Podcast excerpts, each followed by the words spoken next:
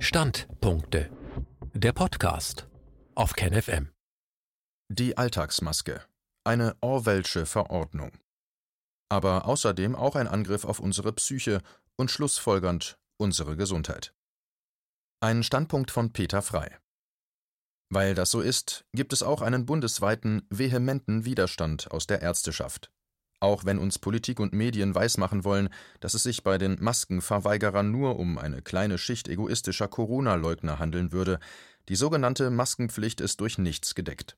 Weder durch belastbare medizinische Erkenntnisse noch durch eine besondere epidemiologische Lage und schon gar nicht durch das Verfassungsrecht. Aber außerdem schlägt sie jedem bekannten Wissen über das Funktionieren unseres Immunsystems mitten ins Gesicht. Daher ist zu sagen, dass die derzeitige politische Kampagne zur Durchsetzung der Maskenpflicht eine kriminelle Note hat und mit Sicherheit nicht dem dient, was sie vorgibt anzustreben, Leben zu retten und deshalb andere durch Tragen einer Alltagsmaske schützen zu müssen. Inzwischen ist es quasi erwiesen, dass wir mit einem Lappen vor dem Gesicht unsere moralische Solidarität über Risikogruppen beweisen sollen. Wissenschaft spielt in diesen absurden Zeiten keine Rolle mehr, und die öffentlich-rechtlichen Medien haben dafür mit die größte Verantwortung, dass Menschen, die sich dieser Absurdität nicht unterwerfen, inzwischen als Gefährder der Gemeinschaft stigmatisiert werden. Aber ehe man in Deutschland endlich begreift, dass wir hier Stück für Stück in die Diktatur abgleiten, muss wohl noch mehr passieren. Niemand nützt alten und kranken Menschen, wenn er im öffentlichen Raum einen Lappen vor seinem Gesicht trägt. Wir dürfen uns ehrlich fragen, was es denn stattdessen tatsächlich ist, das diesen Menschen Hilfe geben kann. Was aber bagatellisiert wird oder auch überhaupt keine Rolle im verordneten Diskurs spielt, sind die Folgen dieser unsinnigen und trotzdem sehr absichtsvoll befohlenen wie gesetzlosen Maskenregel. Denn das Tragen der Stofffetzen im Alltag wirkt sich nicht nur ganz direkt, sondern zudem indirekt auf unsere Physis aus, weil es bei einem erheblichen Teil der Menschen auch massiv in die Psyche eingreift und somit bei diesen extremen Stress verursacht. Es ist eine Binsenweisheit, dass Stress einen dauerhaften Angstzustand verkörpert, welcher direkt zu Lasten des Immunsystems geht. Daher greifen die Maskengebote genau das an, was sie vorgeben, schützen zu wollen, unsere körperliche Unversehrtheit. Es kann daher nicht überraschen, dass sich zwischenzeitlich auch Psychologen des Themas angenommen haben. Die im Weiteren betrachtete Studie wurde vom Leibniz Zentrum für psychologische Information und Dokumentation ZPID im Juli 2020 als Preprint veröffentlicht.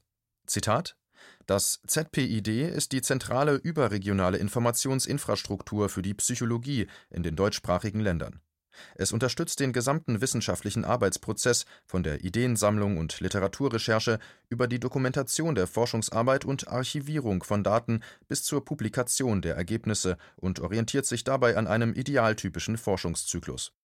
Als forschungsbasierte Infrastruktureinrichtung betreibt das ZPID grundlagenorientierte Anwendungsforschung im Bereich Forschungsliteralität und nutzerfreundliche Forschungsinfrastrukturen im Aufbau befinden sich Erweiterungen des Forschungsbereichs um die Themen Forschungssynthesen in der Psychologie und Big Data in der Psychologie.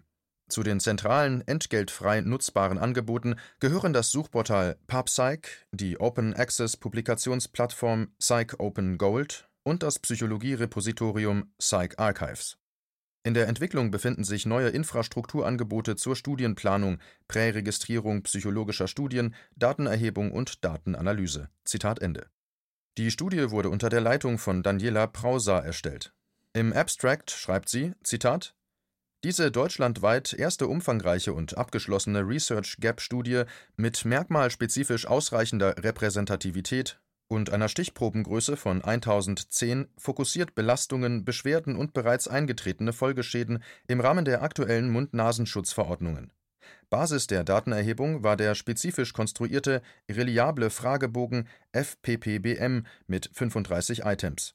Insbesondere mehrere Fragen mit völlig freien Antwortmöglichkeiten, hunderte anonymisierter Originalantworten Anhang 4, verleihen eine besondere Validität die populationsbeschreibende Untersuchung operiert statistisch vor allem mit dem erwartungstreuen, konsistenten, effizienten und suffizienten Schätzer p (Prozentwert) und konfidenzintervallbasierten Aussagen über die Grundgesamtheit, die sich durch die aktuellen Mund-Nasenschutz-Verordnungen nennenswert belastet erlebenden Menschen. Zitat Ende Diese Studie ist also ernst zu nehmen, weil ausreichend repräsentativ, die Untersuchungsgruppe klar spezifizierend, differenzierend in den Aspekten und auf einer genügend großen befragten Kohorte basierend.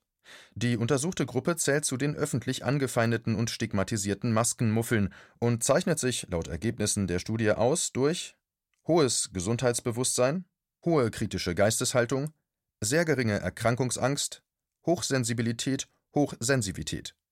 Nun, wenn ich das lese, dann meine ich, dass die gerade charakterisierten Menschen genau das Merkmal aufzeigen, das ihnen von der Meinungshoheit abgesprochen wird soziale Kompetenz. Solche Menschen werden als Egoisten, ja als Gefährdung für die Allgemeinheit angeprangert. Des Weiteren bescheinigt die Autorin der Maske das Potenzial, Zitat, über entstehende Aggression starke psychovegetative Stressreaktionen zu bahnen, die signifikant mit dem Grad belastender Nachwirkungen korrelieren. Depressives Selbsterleben wird hingegen weniger direkt ausgelöst, verstärkt, sondern über ein als beeinträchtigt erlebtes Selbst- und Körperbefinden. Allgemeiner Corona-Stress hingegen löst häufiger direkt depressives Erleben statt Aggression aus bzw. verstärkt dies. Zitat Ende.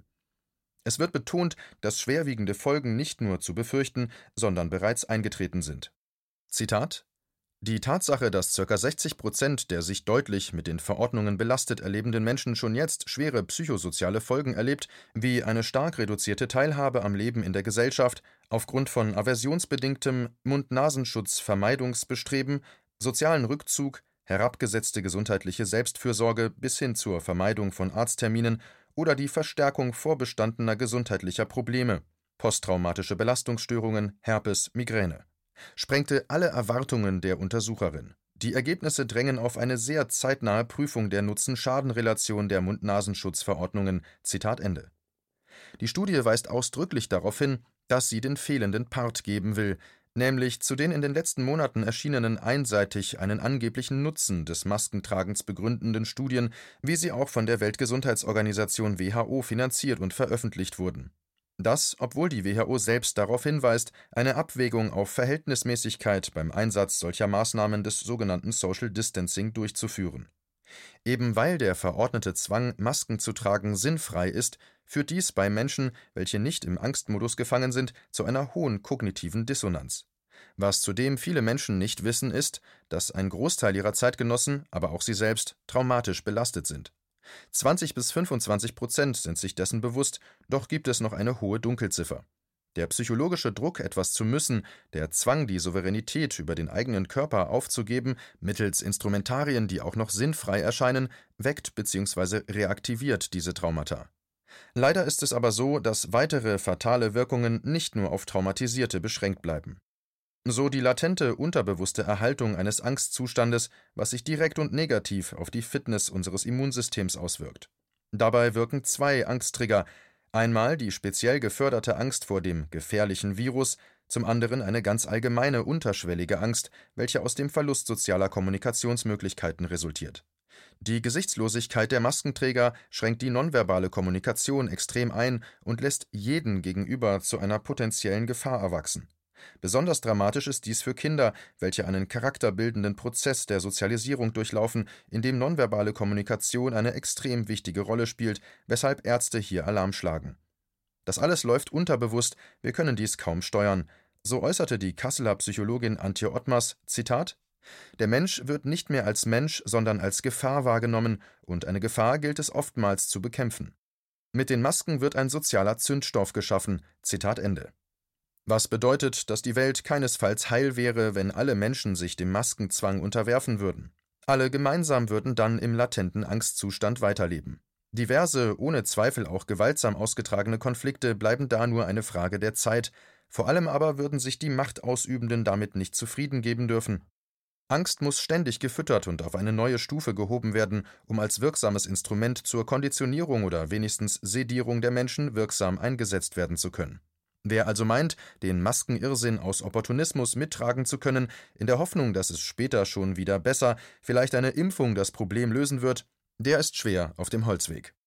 Die dauerhafte Bevormundung und Konditionierung der Menschen durch das verpflichtende Tragen einer das Gesicht und damit einen Großteil unserer Individualität ausblendenden Vermummung wird sich auch langfristig auf unser aller Sozialleben auswirken, ist also in gewisser Weise irreversibel.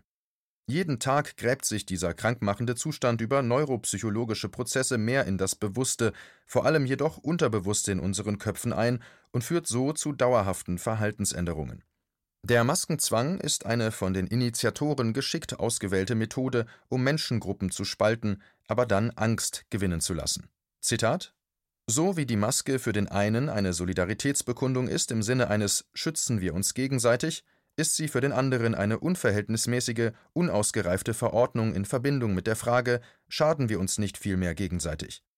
Während der eine primär das Virus als Verursacher der unzweifelhaft berechtigten Verordnungen erlebt, erlebt der andere die Entscheidungsträger als unberechtigte Verursacher. Zitat Ende. Da die Angst gewinnen, also keinesfalls überwunden werden soll, läuft das auf eine geistige Gleichschaltung hinaus. Die Unterwerfung der Ungläubigen wird aber nicht das Ende sein. Der Prozess wird weiter betrieben werden, denken wir an Orwells 1984. Wie sagte doch Winstons Peiniger in 1984, Zitat, Nein, Winston, das hat keinen Zweck. Sie lügen. Sie glauben noch immer, es seien vier. Wie viele Finger bitte? Zitat Ende. Der Held hatte, um der weiteren Folter zu entrinnen, zugegeben, dass zwei plus zwei fünf sei. Doch dies rettete ihn nicht. Zitat Was kann ich dagegen machen? Stieß er unter Schmerzen hervor. Was kann ich dagegen machen, dass ich sehe, was ich vor Augen habe? Zwei und zwei macht vier. Zitat Ende. Die Herausforderung war, er musste auch fest an die neue Wahrheit glauben. Nur dann war er keine Gefahr mehr für das Kontrolle- und Steuerungssystem, das mit der ihm eigenen Selbstverständlichkeit und mit dem Zynismus der Macht vorgab, nur zu seinem Besten zu agieren. Er musste nicht nur an diese neue Wahrheit glauben, sondern auch an jede andere neue, die vom großen Bruder verkündet wurde. Folgerichtig belehrte ihn der machtgeile und sadistische Folterer O'Brien, Zitat, Manchmal, Winston, manchmal macht es fünf, manchmal drei, manchmal alles zusammen. Sie müssen sich mehr Mühe geben. Es ist nicht leicht, vernünftig zu werden. Zitat Ende. Kommen wir wieder auf den Maskenzwang zurück, der im Verhalten jene gerade beschriebene Tendenz zum Besten gibt. Viele Menschen sind müde geworden, haben keine Kraft mehr, sich mit ihrem Verstand der Lüge entgegenzustellen, und sie solidarisieren sich unbewusst mit den ebenso müden und deshalb ebenso Handelnden in ihrer Umgebung. Verstand, echte Empathie und Reflexion ist der Lähmung, dem Glauben gewichen. Masken sind nützlich, willkommen in der schönen neuen Welt.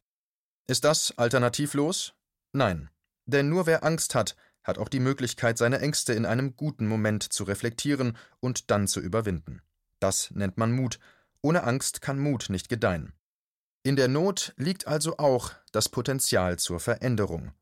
Leben wir das für uns, leben wir es vor, geben wir Beispiele für Mut, machen wir Mut.